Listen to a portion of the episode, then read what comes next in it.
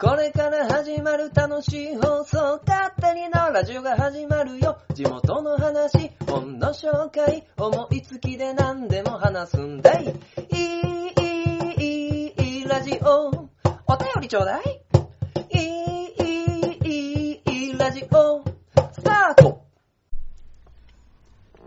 あのー、書店ボーイ系なんですけども、まあまあ、あの、実はですね、まあ2年前、2年前だな、2年前から、あの、クワガタを3匹飼ってるんですね。まあまあ、クワちゃんって言ってるんですけど、あの、まあまあ、その2年前の始まりっていうのがですね、あの、息子が、あの、虫取りに行きたいなーって。で、えー、まあ、虫取りかごと、あの、虫取り網を持って、あの、幸せ村かな？幸せ村に行ってきたそうなんですね。まあ、ただね、ただ、あの、うちの奥さん虫苦手なんですよ。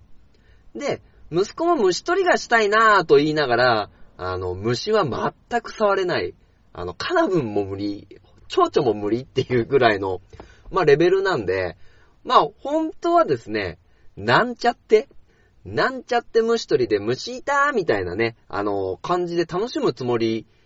だったようなんですけど、あのーまあまあそこに現れた、まあ救世主じゃないですけど、あの、虫取り名人のね、あの、名前も知らない少年なんですけど、が、あの、奥さんと息子がね、あの、虫がいてちょこちょこしてるのを見るに見かねてなんでしょうね。あの、取れたって言って、あの、本当にクワガタをですね、3匹ぐらい、あの、取っちゃったんですよね。で、えー、まあ、100均でね、あの、集めた虫取り網と虫取りカゴ。でも、クワガタは3匹いるから、ね、息子の手前に奥さんも話すわけにいかなくなって、あのクワガタ3匹をその、観観察虫取りカゴっていうのかなあのまあ、飼育キットですよね。飼育用のケース。あの、上が開いてあってプラスチックのやつを買ってきて、まあ、あの育ててるんですよ。まあ、ね、あの、本当はひと夏の生き物なのかなと思いきや、結構ね、その3匹とも、まあ、クワガタが、まあ、生きてね、もう多分3年目になるんですけど、生きてるものですから、あのすげえな、虫って。で、まあ、そうこうするうちに、まあ、息子も、奥さんも、えーまあ、虫は苦手ではあるんですけど、まあ、遠目から、あの、見ることはできるようになったっていう、こ、はな、ことがあって、まあ、それでずーっと飼ってるんですね。で、えー、まあなんかね、で、奥さんが、まあそろそろですね、土の入れ替えをしなきゃっていうことで、あの、クワガタが入ってる土っていうのを入れ替えで、あの、乾燥させて、あんで、あの、もともとあったその、観察キットには、まああの、逃げないように、なんかあの、みかんの皮みたいな、あの水分だけ取れる、なんかその、よ、紐、紐です。ガーゼですかね。ガーゼを引いてあって、応急処置で逃げないようにしてたんですね。で、その日、一晩ですね、あのまあ、それで過ごしたわけなんですけど、まあ、ある日ですね、それをやってた晩に、まあ僕と奥さんはもうちょっと別々に寝てるんですけど、なんかね、あの、寝てる頭の上で、クシャン、クシャー、クシャー、クシャー、クシャー、クシャー、みたいな、あの、本当にね、あの、音がして、なんだろう。で、ふっと起きて、その音のする方を見ると、まあ、クワガタがですね、逃げ出しとるわけですよ。でも、メスだったんですよね、そのクワガタが。で、メスの クワガタを見て、あのこれを言うと恥ずかしいんですけど、僕もですね、虫が苦手。まあ前ですね、カナブンが触れ、カナブンを触る練習からしようなんて話をしたんですけど、僕も、えー、虫が苦手。で、クワガタのイメージってやっぱり、あの、先端に、あの、ハサミがついててってイメージなんですけど、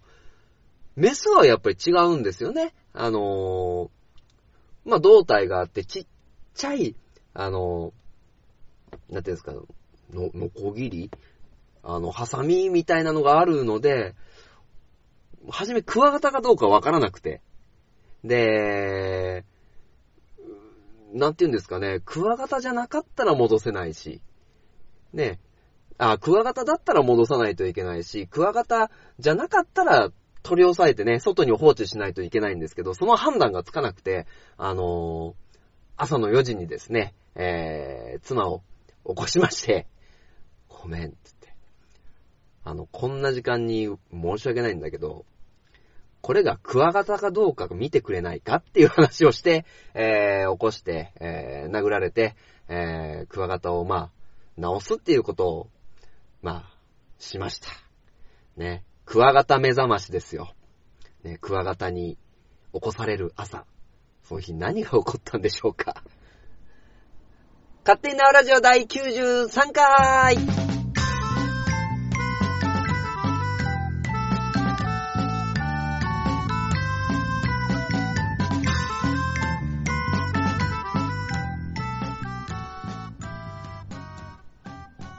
はい、改めまして、パーソナリティの書店ボーイでございます。えー、まあね、えー、取り留めのない話から、まあ始まったわけなんですけども、いや、本当に見分けがつかなくてね、あのー、僕はあんまりね、あの、干渉しないんですけど、ただ、こ、なんか逃がしたら息子も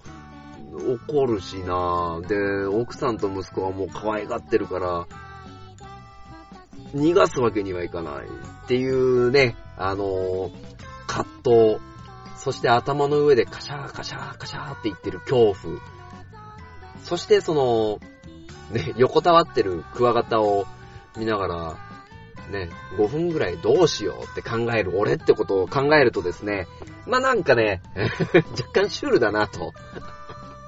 思いましたね。いやでも生命力ってすごいなぁと思いますよね。あのー、僕なんかも昔、まだ虫が 触れた、小学生の頃は結構虫をね、えー、取りに行ったんですけど、大体、まあ、ひと夏で終わっちゃったんですけど、まあ、そういうとこさすが奥さん几帳面だなと、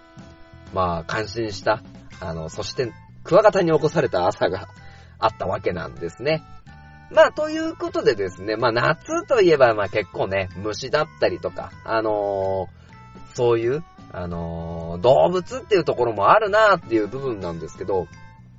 まあ、ただですね、えー、まあ、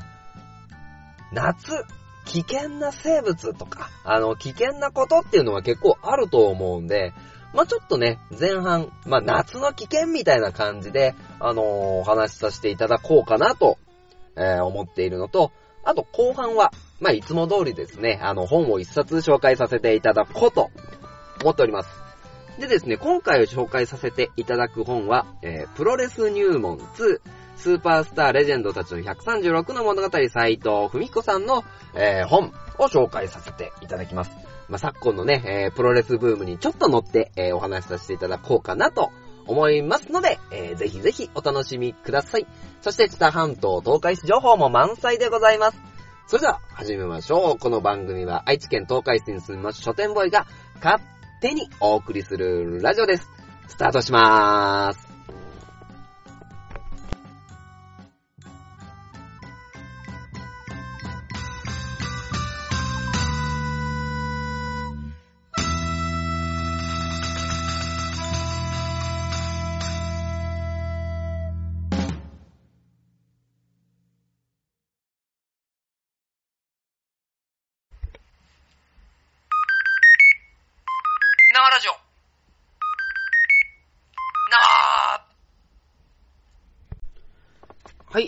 それでは前半でございます。まあね、えー、まあ、オープニング、クワガタの話から入ったんですけども、まあ、クワガタとかね、えー、カブトムシとか、あのー、そういった夏の動物みたいなところがいる、あるんですけども、まあね、それでも、あの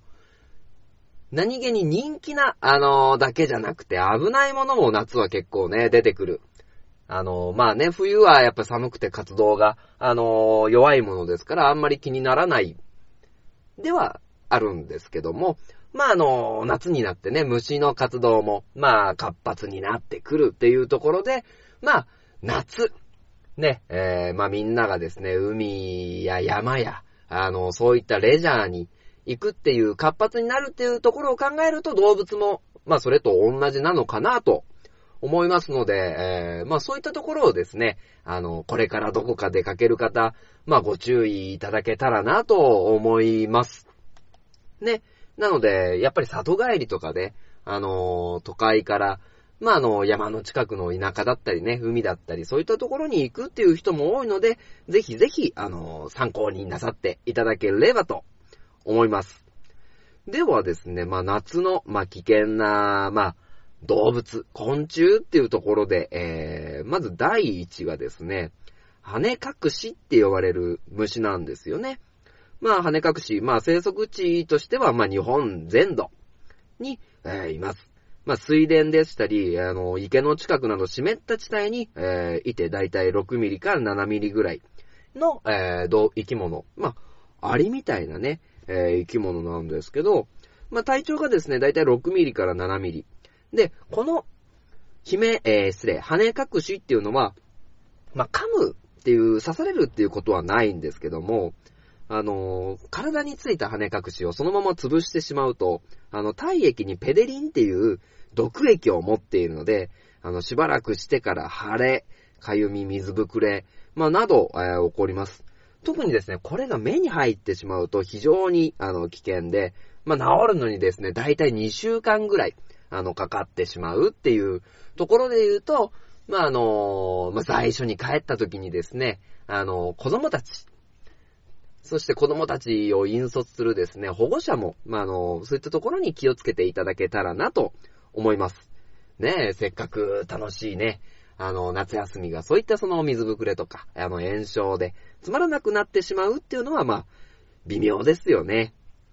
まあ、そして、えー、続いて、セアカゴケグモ。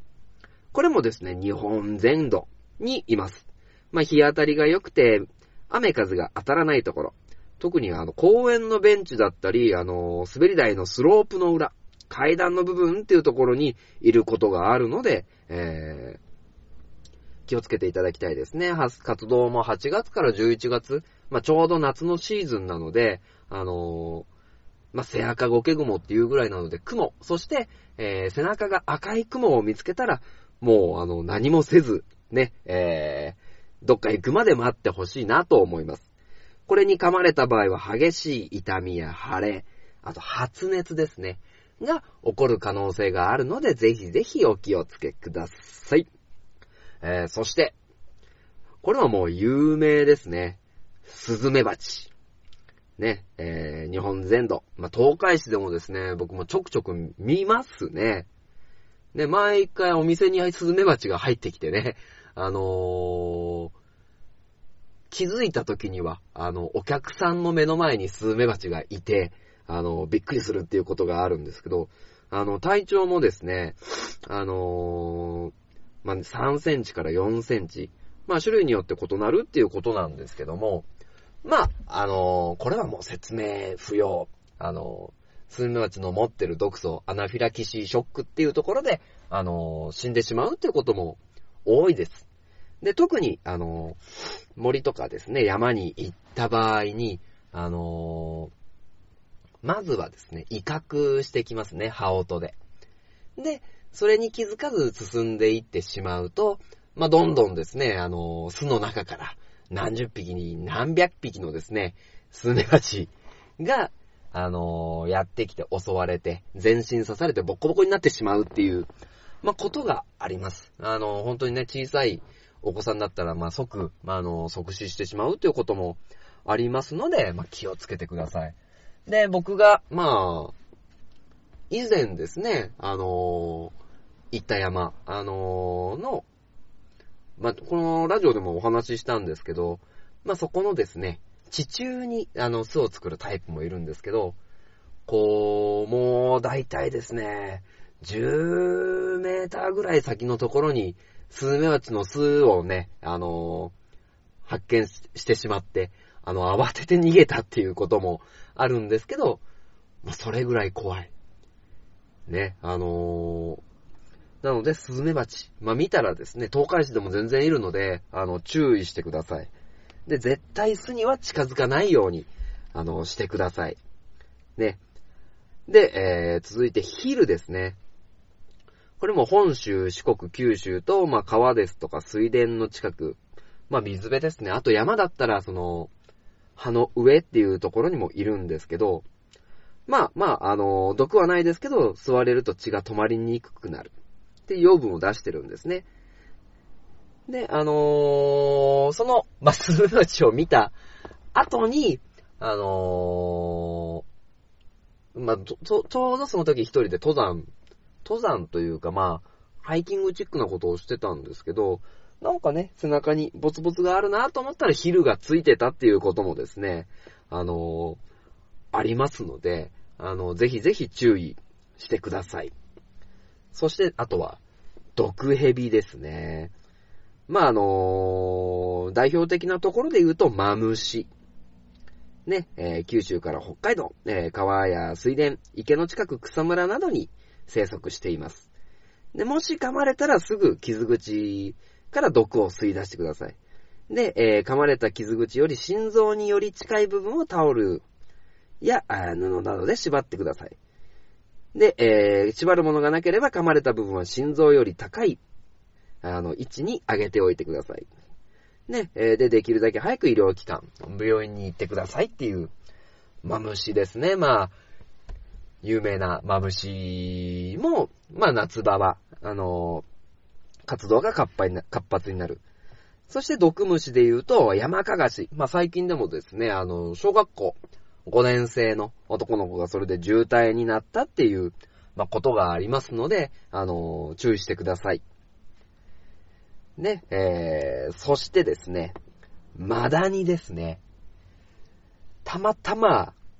マダニ、あのー、マダニで死んだれ、あの、亡くなったれっていうのも結構あるみたいで、注意が必要なんですけど、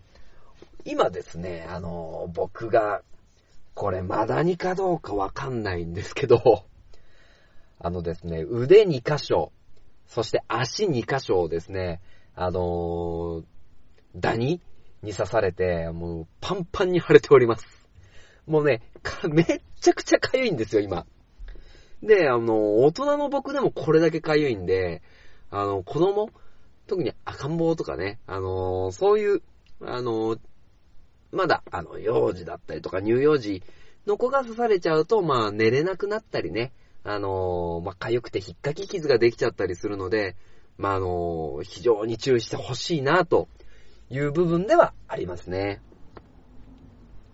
さてさて、続いては、まあ、これは、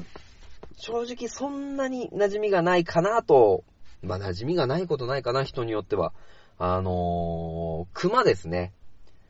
ね、この間も知床半島の、あのー、ドキュメントっていうかそういう、まあ、知られざる自然みたいな番組がやってて見てたんですけど、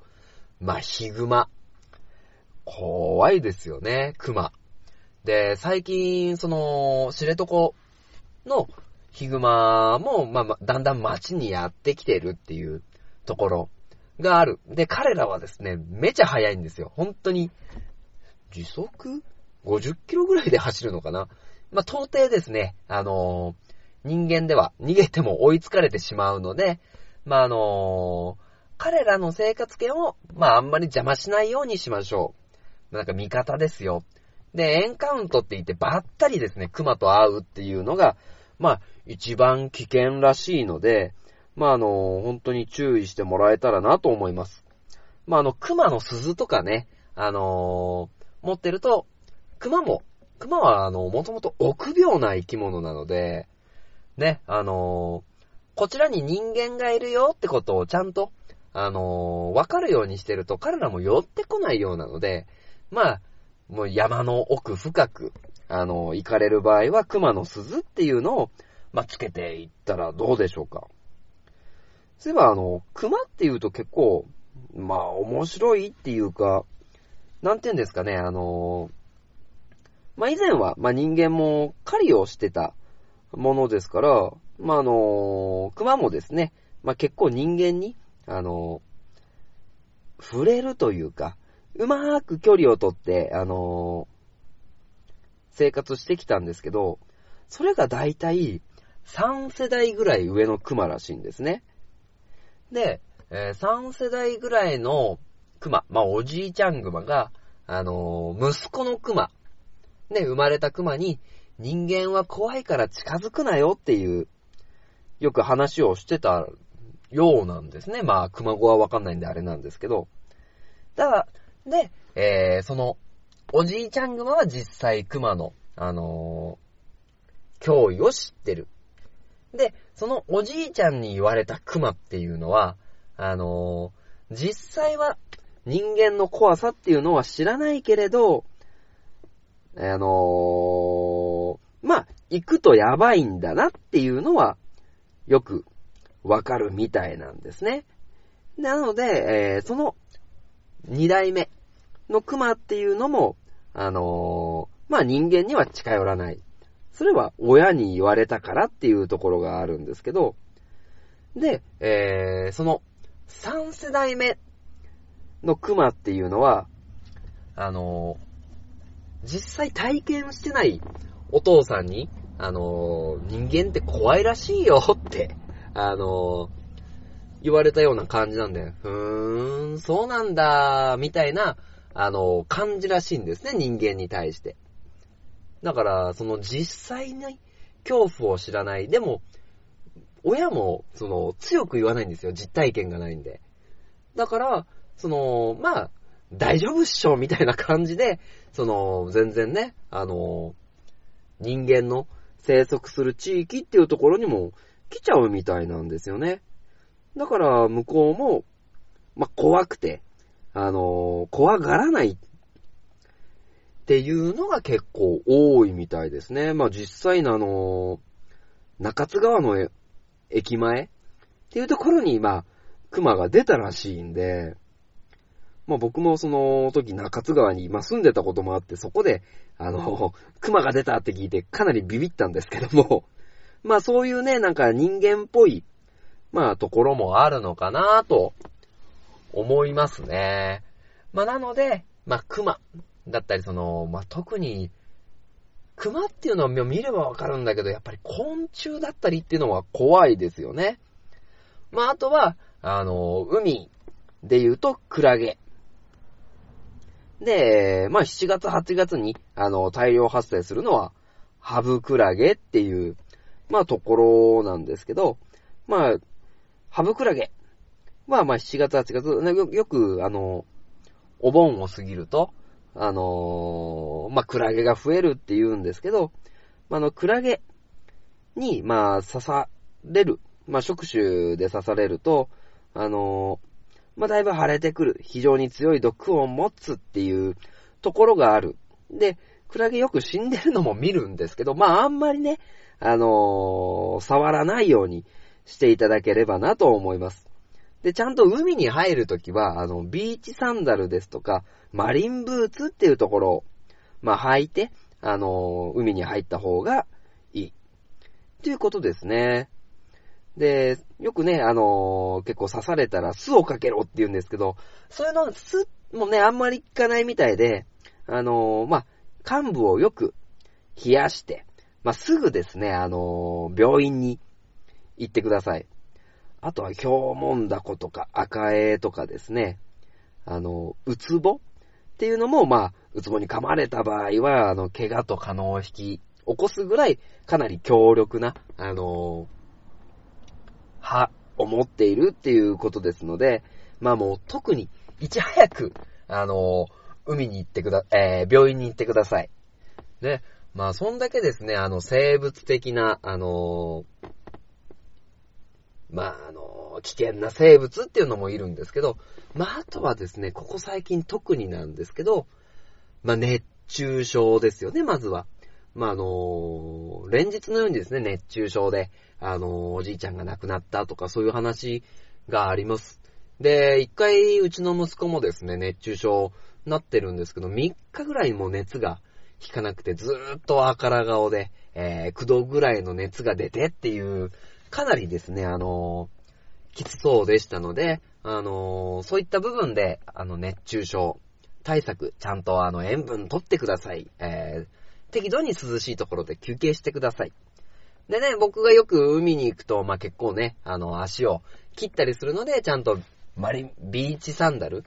と履きながら、あの遊んでいただく海。まあ、あとは溺れるですよね。なので、もうね、無理して、あのー遠ぜ、あの遠くの方に行かないっていうことが、あの大事になってくるかなと。ね、よく、あるのが、あの三重でね、あの一回、まあ、大量に、あの、水泳部員だったかな何かその、臨海学校がやってる、小学生か中学生ぐらいの子供が、まあ、十何人、一気に亡くなったっていうことなんですけど、があったんですけど、まあ、あの、三角波って言って、その波と波が、こう、折り重なって、で、そんなに強い波ではない、えー、波なんですけど、三角、こう、組み合わさって、あの、強い波になって、そのまま、あの、沖の方に流されちゃうっていうこともあるので、まあ、あの、本当にね、あの、みんながいる海水浴場だからっていうことで、あの侮らず、あのちゃんと、天候だったりとか、あの人がいるかとか、あの、溺れてる人間はいないかとか、ちゃんと、ね、あの、監視する人間付きで行っていただけたら、その夏のね、あの、レジャーで悲しい結果っていうのがなくて済むのかなと思います。まあ、あの、開放的になるけど、ちゃんと、ね、メリハリをつけて、えー、締めるとこは締めるっていうのが、夏のレジャーで一番大事なことなのかなと思ったりします。まあね、えー、特にね、まあちょっと危険な生物とか、あのー気をつけたいこととかあげましたけど、まあこれでね、あのー行くなってことじゃないんですよね、やっぱり。まあ僕は夏があまり得意ではないので、えー行くなっていう意味も、家にいるよ、みたいな感じで、捉えられてしまうかもしれませんが、いやいや、あの、みんなで楽しむのは、あの、大事なので、えー楽しくレジャーに行ってください。ということで、えー前半終了 !CM!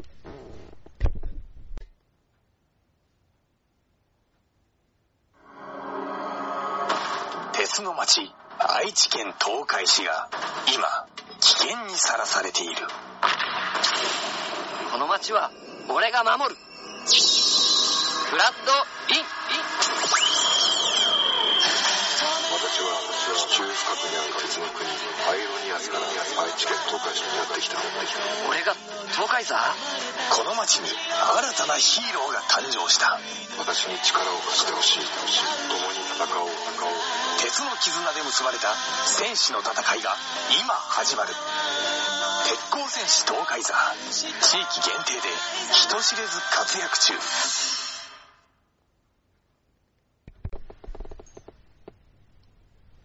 書店ボイの花本が上手になりたいの。コーナー。はい。えー、ということでですね、このコーナー、書店ボイがですね、花本が上手になりたいと。いうことでですね、まあ、やらせていただいてるわけなんですけども、まあ、今回はですね、えー、まあ、いつも、いつもはその、往年の曲だったりとか、あのーあとはフリー音源に合わせて、えー、曲っていうのを叩かせていただいてるんですけども、まあ、今回ね、あのーちょっとプロレスをこの後やるっていうことで、あの、プロレスの入場曲っぽい曲を、あのー、花本でね、演奏させていただけたらなと。そして、上手になれたらなというところで、えー、お送りさせていただきます。まあね、長くやってるんですけども、あの、果たして花本が上手になったのか。なんかね、いまいちね、あの、下手くそになってる気はするのでね、まあ、ここら辺でね、そろそろちょっと基本に戻ってちゃんとやらなきゃなと。一応ね、タイトルは、あの、書店ボーイの花本が上手になりたいのコーナーなわけなので、えー、ちょっと頑張ってみます。ということで、えー、今回はフリー音源に合わせて演奏させていただきます。ということで、スタート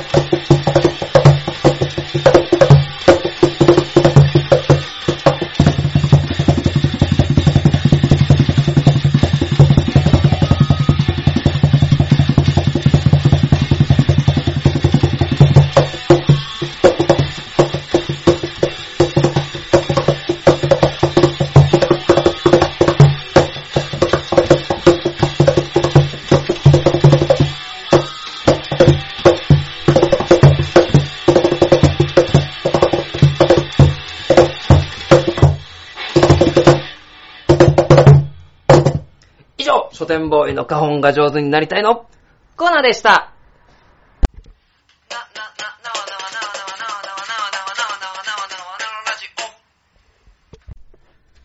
はい、えー、では後半です。後半はですね、一冊本を、えー紹介させていただきます。いつも通りですね。まあまあ、あのープロレス入門2っていう斎藤文彦さんの本を紹介させていただくんですけども、まああのまあ昨今ね、えー、新日鉄、新日鉄じゃない、新日本プロレスが、だいぶ、あの盛り上がってきていて、あのその、プ女子プロレス好きの女子っていうのが、あの、出てきたんですよね。あの、それこそ松潤のドラマで、エイクラナナさんが本当にプ女子役で出てて、そのドラマに、あの、プロレスラーが出たりとか、あとは、あの、豆腐プロレスっていう AKB さんがやってる番組も、プロレスが題材だったり、あのしているので、まあ、ここ最近ね、あのプロレスっていうところの熱っていうのは、あの、各地でどんどんどんどん上がってきてるんじゃないかなと思うんですね。で、確かにね、新日鉄、新日本、新日鉄って言っちゃうな。えー新日本プロレス、やっぱりイケメンが多いですよね。棚橋、えー、広瀬さんだったりとか、岡田和親さんだったりとか、ね。あのーそういったところで、えー、まあちょっとね、その、前からですね、あの、プロレスについて結構喋りたかったんですよ。ってのも僕は、プ男子なので、まあまあ、ただのプロレス好きのおっちゃんなんですけど、僕は。あの、それこそ、まあ、プロレスに出会ったのは、まあ、18の頃でね、あのーまあまあ、新日本プロレスから、あのー僕も、まあ、入りました。で、まあ、あの頃っていうのはね、まあ結構、あのー泥臭い。まあ当然今の新日本プロレスも泥臭い部分は、あの、あるんですけど、まあそういったところでですね、あのまあプロレスっていうところをちょっと再、僕のプロレス感っていうのを再確認したいなと、まあ、思ったわけですよ。まあこれを聞いてくださる中にですね、どれだけプロレス好きな、あのー方がいるかどうかってのはわからないんですが、まあまあ、僕のね、えー知識で、まあ例えば職場とかでですね、あの、プロレスいいんですよねーって、言ってる女の子がいたとして、えー、そのプロレスの話題に乗っていけるかどうかっていう、ね、えー、ところで、まあ、ゆるりと聞いていただければなと、思います。でね、あの、ちゃんと本の、まあ、説明もしたいと思うんですけど、まあ、あの、この、プロレス入門っていう本、ビジネス社から、まあ、出ているんですけど、このサイト、ふみこさんっていう方は、あの、プロレスのライターですね。えー、で、えー、まあ、外国人選手の、えーインタビューだったり、週刊プロレスの、えー創刊時から、あの、契約記者、もう今、ね、えー、ゴングがなくなってしまった今、週刊プロレスっていうのは、あのーだいぶね、えー老舗の媒体になってきているわけなんですけども、そこで、えー創刊当時から、あのー記者をやっているっていう方です。でね、あのまあ、この、その記事で書いたような、あの、コラムだったりとか、対談だったりとか、あのーそういったことが、あのー多く出てきます。で、えーなんていうんですかね、一つに特化している、まあ、あの、人間。で、この本では当然プロレスなんですけど、まあ、この、えープロレス感だったり、あの、一つの物事に真面目に取り組むっていうところがですね、やっぱり学ぶべきことが多いんじゃないかなというところで、えー、まあ、あの、ジーニアス、天才武藤刑事、ね、えー、新日本四天王プロレスの一角を担った、あの、人間の、えーインタビュー。で、どう人を育てるかとか、あの、武藤さんはですね、本当にプロレス脳が、あの、すごい。そして、えー試合ごとだけじゃなくて、まあ、社長ということをやられたのもあるんですけど、あの、全体の企画として、えーこういう風に盛り上げて、ここに照準を合わせてっていうのがプロレスのマッチメイクの楽しみだったりするんですよね。まあマッチメイクだったり、動きだったり。で、プロレスの試合って1試合じゃないんですよね。まあ当然なんですが。で、まあ1試合から、えー、まあ10ぐらいっていうところが、あのー多いのかなと。まあビッグマッチだと10何試合までやる、ビッグマッチ大きい試合ですね。のこともあるんですけど、あの、それぞれに、あのストーリーっていうのが、あの出てくるんですよね。で、えーやっぱりその、この選手とこの選手がいがみ合っていて、で、えー何度か戦っている、行くうちに、あの、ストーリーが生まれてくる、共闘する。あの、藤波と、あの、長州力の名勝負数え歌なんて、えー言われてるのも、まあ、回を追うごとに楽しくなっていく。で、あのー1試合から8試合まであって、えーその中で、例えばどこかでそのストーリーが完結したりとか、あのーまた、遺恨が募って始まったりとか、えーそういった会社全体、公共全体っていうのを、まあ見て、あのーやってるっていうのが、あのー武藤さんのインタビューでわかるところですね。で、えー、まあはたまた、まあ、数々のタイトルを総取りしたビッグバンベイダーの、あのー記事なんかで言うと、まあまあ、その、一応、はじめ、新日本プロレスで、えー、デビューする予定だった、えー、逆かな？全日本プロレスでデビューする予定だったんですけど、なんかその、契約のいろいろあざこざ、いざこざがあって、えー、新日本プロレスでデビューすることになった。で、IWGP、えー新日本プロレスのヘビー級チャンピオン取って、えー、全日本プロレスの三冠。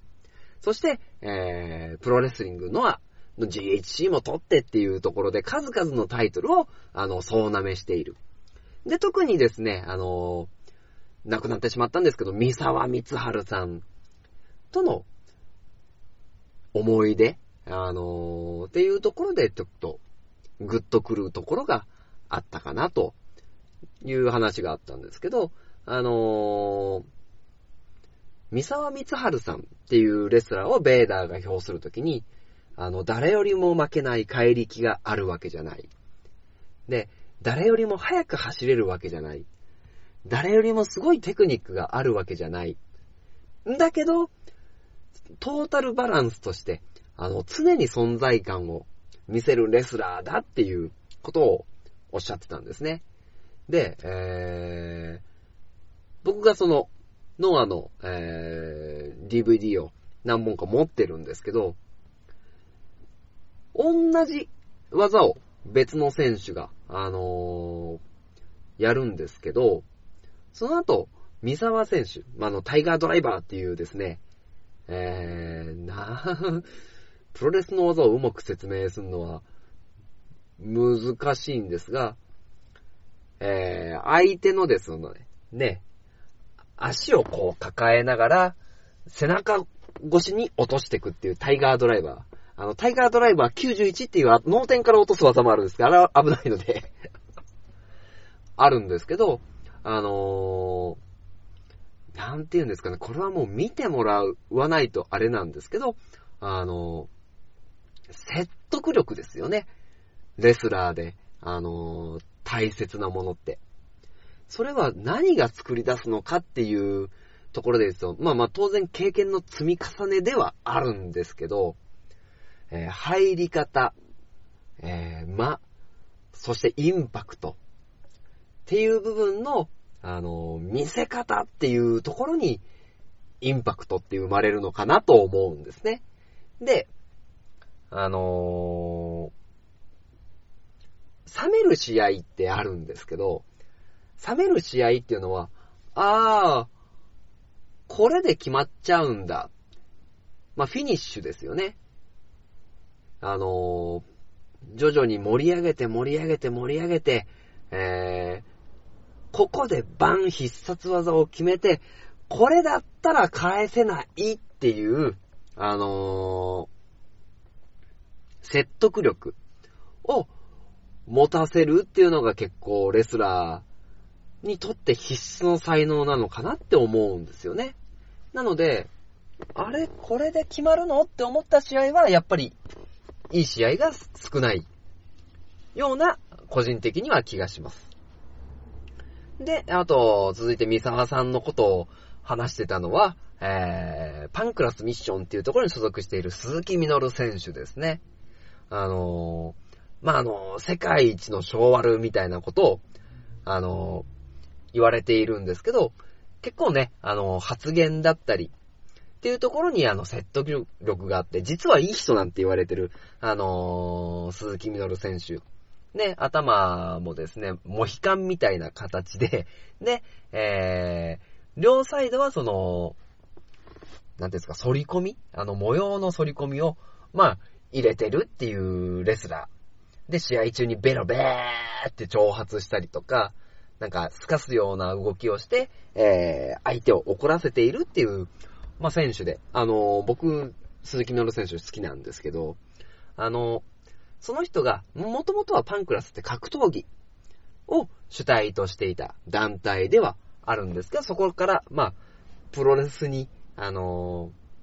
ー、行ったっていう過程の話も大事ではあるんですけど、その、プロレスリングノアで、えー、三沢選手と戦った時に、まあ、格闘技やってるから、あのー、まあ、三沢選手の代名詞で、エルボーっていうのが代名詞だったんですけど、まあ、エルボー、どうせ大したことないんでしょって、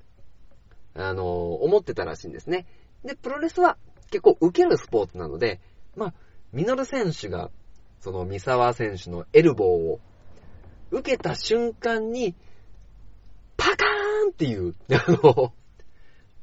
なんだこの衝撃はっていう衝撃を受けて、本当に立てなくなっちゃったらしいんですね。で、あのー、本当に審議対応を必要とする。で、やっぱり三沢選手の存在感っていうのをそのエルボー一発で、あのー、感じたっていうのが三沢選手の存在感、説得力っていうところなのかなと思いました。ちなみにこの鈴木みのる選手、もともと新日本プロレスに、に所属して、で、まあ、その後、まあ、あの本当に10ヶ月ぐらいでね、あの新日本プロレスを出て格闘団体を、まあ、作るんですけど、まあ、格闘技で、えー、一線を張れなくなってしまって、あのプロレスに出戻ったっていう風に初めは言われてたんですけど、まあ、それでも、やっぱりプロレスっていうところが好きで、えー、プロレス少年だった鈴木みのるが、あの、徐々にプロレスで輝いていくっていう、あの、ストーリー。まあ、そこには重心サンダーライガーさんとのですね、あの、パンクラスの格闘技戦。ライガーさんなんか格闘技系の選手じゃないんですけど、そこに出たライガー選手の男気なんていうのも、あのー、かっこよく見えるのかなっていう気はします。で、あとはですね、あのー、小橋選手のインタビューも載ってまして、もう本当に138レスラー載ってるんで、バンバン出てくるんですけど、あのー、小橋選手の練習好き、好きっていうか、もう練習しないと、あのー、なんていうんですかね、誰にも認められないっていう、あの、ジャイアント馬場さんにも、あの、なんか練習をしす、しすぎるなって言われるぐらい練習したのが小橋選手。あの、残念ながらですね、あの、癌になってしまって、肺を一個摘出しながらも、まあ、復帰したんですけど、まあ、両足、えー、肩、あの、もう全身ボロボロ。もうプロレスラーの人はもう全身ボロボロなんですけど、あの、そういったところで、えー、な、なんて言うんですかね、ボロボロになりながら人を見せていく、あの、エンターテイナーっていうところ。で、まあ、小橋選手ね、えー、ゴーワンラリアットだったりとか、あのー、そういう超インパクトのある必殺技があるわけなんですよ。で、これはあの、僕が結構プロレスに取り、取り込まれたというか、魅了されたっていう試合があるんですけど、はじめ新日本プロレスの試合から見始めたっていうことだったんですけど、はじめに見たのが、新日本プロレスに初参戦した小橋選手対、あのー、長野選手ですね。まあ最近はよくバラエティに、ね、あの、笑ってはいけないシリーズに結構長野選手出てますけど、まあ昔は、あの、四天王新日本プロレスの四天王っていう言われてる、ね、本当に超人気レスラーだったんですけど、蝶野選手と、えー、小橋選手の、あの、試合っていうので、えっ、と、小橋選手の必殺技で、ハーフネルソンスープレックスってのがあるんですね。あの、羽交い締めにしながら、後ろに相手をぶん投げるっていう技があるんですけど、それのですね、8連発。ね、あの、本当に、蝶野死ぬんじゃねえかな、みたいな。うーんみたいな感じのね、本当にそういう、あの、感じを受けて、あのー、それでも立ち上がってっていう、まあ、両方すごかった、あの、小橋長野っていう試合。で、まあ、小橋選手で言うと小橋、佐々木健介。まあ、今は鬼嫁っていう、ね、あのところでよくバラエティに、あの、出てますけど、っていう伝説の、まあ、試合っていうのもあったりしました。でね、まあこの本、まあベイダーさんとか鈴木みのるさんとか、ノアにいたケンタさんが、今度 WWE の、あの、ネクサス、会グループのネクサスに入って、秀夫痛みとして活躍するためにとか、あのー、あとは、もう絶頂の時に新日本プロレスにいた中邑真輔っていう選手も、今もう WWE の SmackDown ですね。もう一軍に入って、もう本当にメジャーリーグで言うと、ね、一郎のような、あの、形ですよね。アメリカのメジャー団体に行って、えー、メジャーで、えー、メイン張ってるのかなうん。メイン、えー、そのメインの試合にも立ってっていう、ね、あの、日本の選手 WWE のメインに、あのー、据えて、で、王者になるんじゃないかっていう人は初めてなので、あのー、そういった部分で、まだまだ、あのー、プロレス楽しいなっていうのがありますね。僕毎日あのね、格闘技デラックスっていう携帯サイトを見てるんですけど、結構食い入るように見ちゃいますからね。ね、あの、あんまり、プロレス女子まあ、プロレス女子の人って結構、新日本プロレスの、あの、棚橋博選手とか、あの、岡田和親選手とかが、あの、好きなんだろうなっていうのはあるんですけど、まあ、ちょっとそれ以外のとこもね、えー、触れながら、まあでも本当に、プロレス好きの人から言うと、おい、書店ボーイ、まだ、それは新しいよって、ね。まあもう本当に古くは、あの、本当に、ハルク・ホーガンとか、ジャイアント・ババとか、ジャンボ・ツルタとか、ね、えー、猪木とか、ね、そういうところがあるのかなっていう、ま、気がしますね。まあ、ちなみに、あの、東海市出身だと、ドラゴンゲートのドラゴンキットっていう選手がいるんですけどね、年一ぐらいで、あの、東海市で凱旋プロレスをしてくれるんですけど、ドラゴンキット選手のスーパー、スーパー裏カンナだ。もうすごいからですね、一回 YouTube で見てください。なんか今度8月6日に、あの、1日所長をするみたいなので、行ってください。どんでん広場。確か10時ぐらいからやってますので。はい。ということでですね、あのその本の紹介をしながら、ちょっと僕の、あの、プロレスラブをですね、あの、ジニアス武藤の言葉を借りるならプロレスラブの話を、ちょっと後半ね、畳みかけて、なんかやっぱりね、愛があるのはね、早口になっちゃうんですよね。ね、えー、ちゃんと聞き取りやすい放送をしなきゃなと、ちょっと反省しきり。でも、プロレス反省してからが勝負なんで、これから勝負していきます。ということで、エンディングでーす。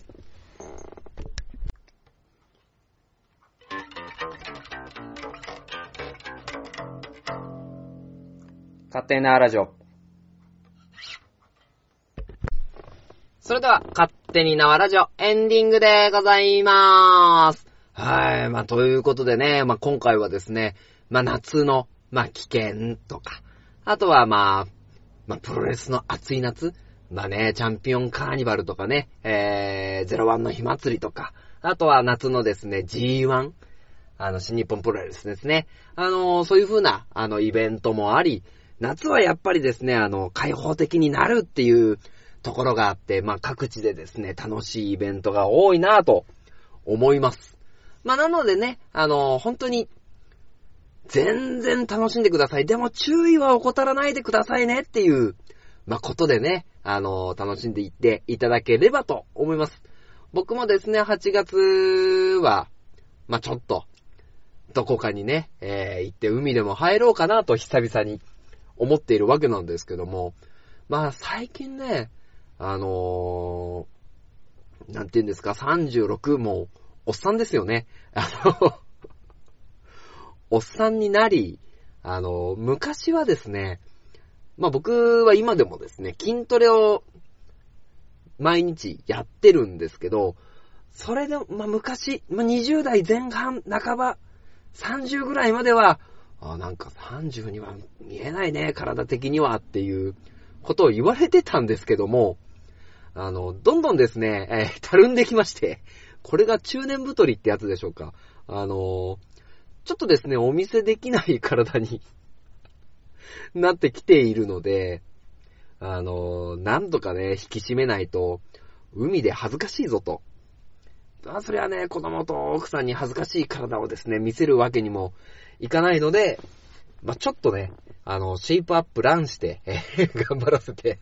いただこうかなと思っております。まあまあ、こういうね、えー、反省から、あの、プロレスとしての説得力、そしてラジオとしてのね、え説得力っていうのが磨かれるのかななんて思ったりもしますので、えー、まあまあ、あのまあ楽しくね、えーこのラジオ、そして楽しい放送が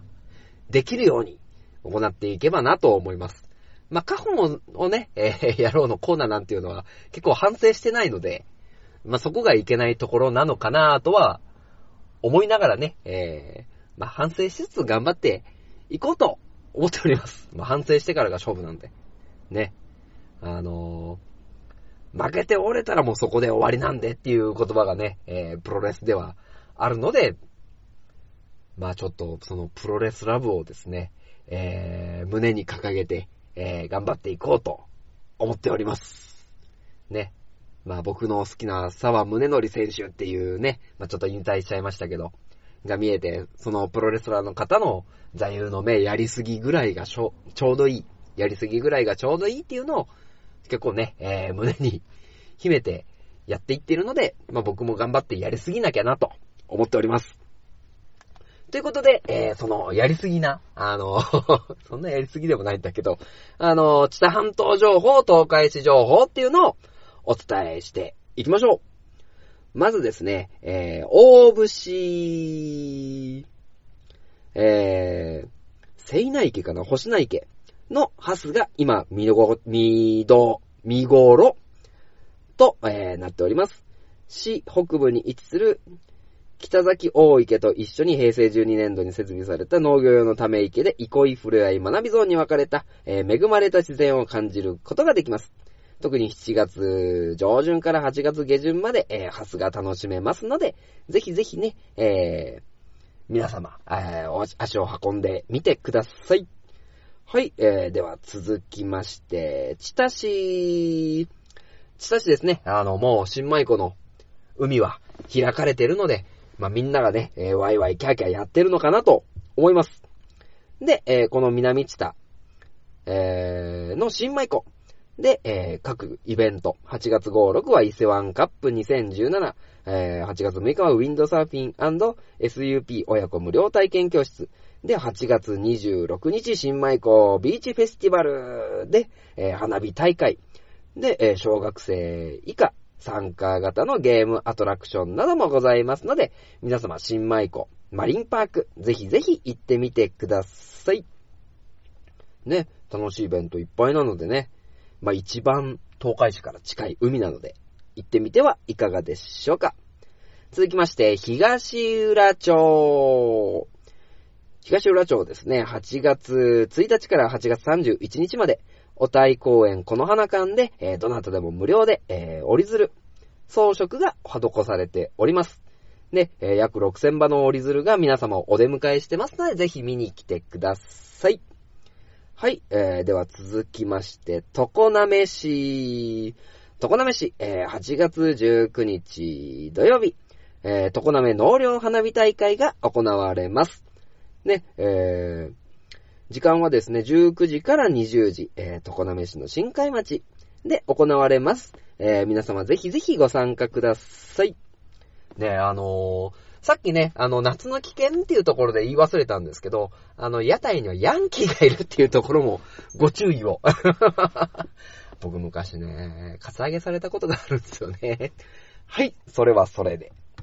で、えー、続きまして、ちょっと先ですけど、9月23、24日、えー、常滑お笑いエキスポ2017知多半島が行われます。ね、えー、常滑、常に滑ると書いて常滑なんですが、えー、それをぶっ飛ばすような、えー、お笑いイベント。ぜひぜひ皆様、お楽しみください。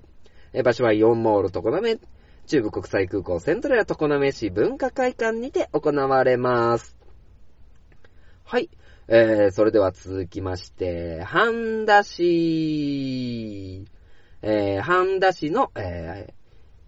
半田、半田赤レンガバーベキューテラスビアガーデン8月1日から8月12日まで開催されております。そして、えー、半田運がキャナルナイト8月18日から19日、えー、行われております。えー、こちらのイベントではですね、えー、半田運河に水面に浮かぶ幻想的な水の光。で、え、光の道。そして、カブトビールやチタの日本酒に酔いしれながら、えー、五感漂う夜のハンガ、ハンダー運河をお楽しみください。で、えー、時間は17時から21時、ハンダ運河倉の町周辺で行われております。はい、えー、そして、そして、ハンダレンガ、赤レンガマルシェも8月27日に行われますので、ぜひぜひご参加ください。そして、えー、南チーター、8月5日土曜日10時から19時入場無料で、フラレレナインス2017が行われます。よいしょ。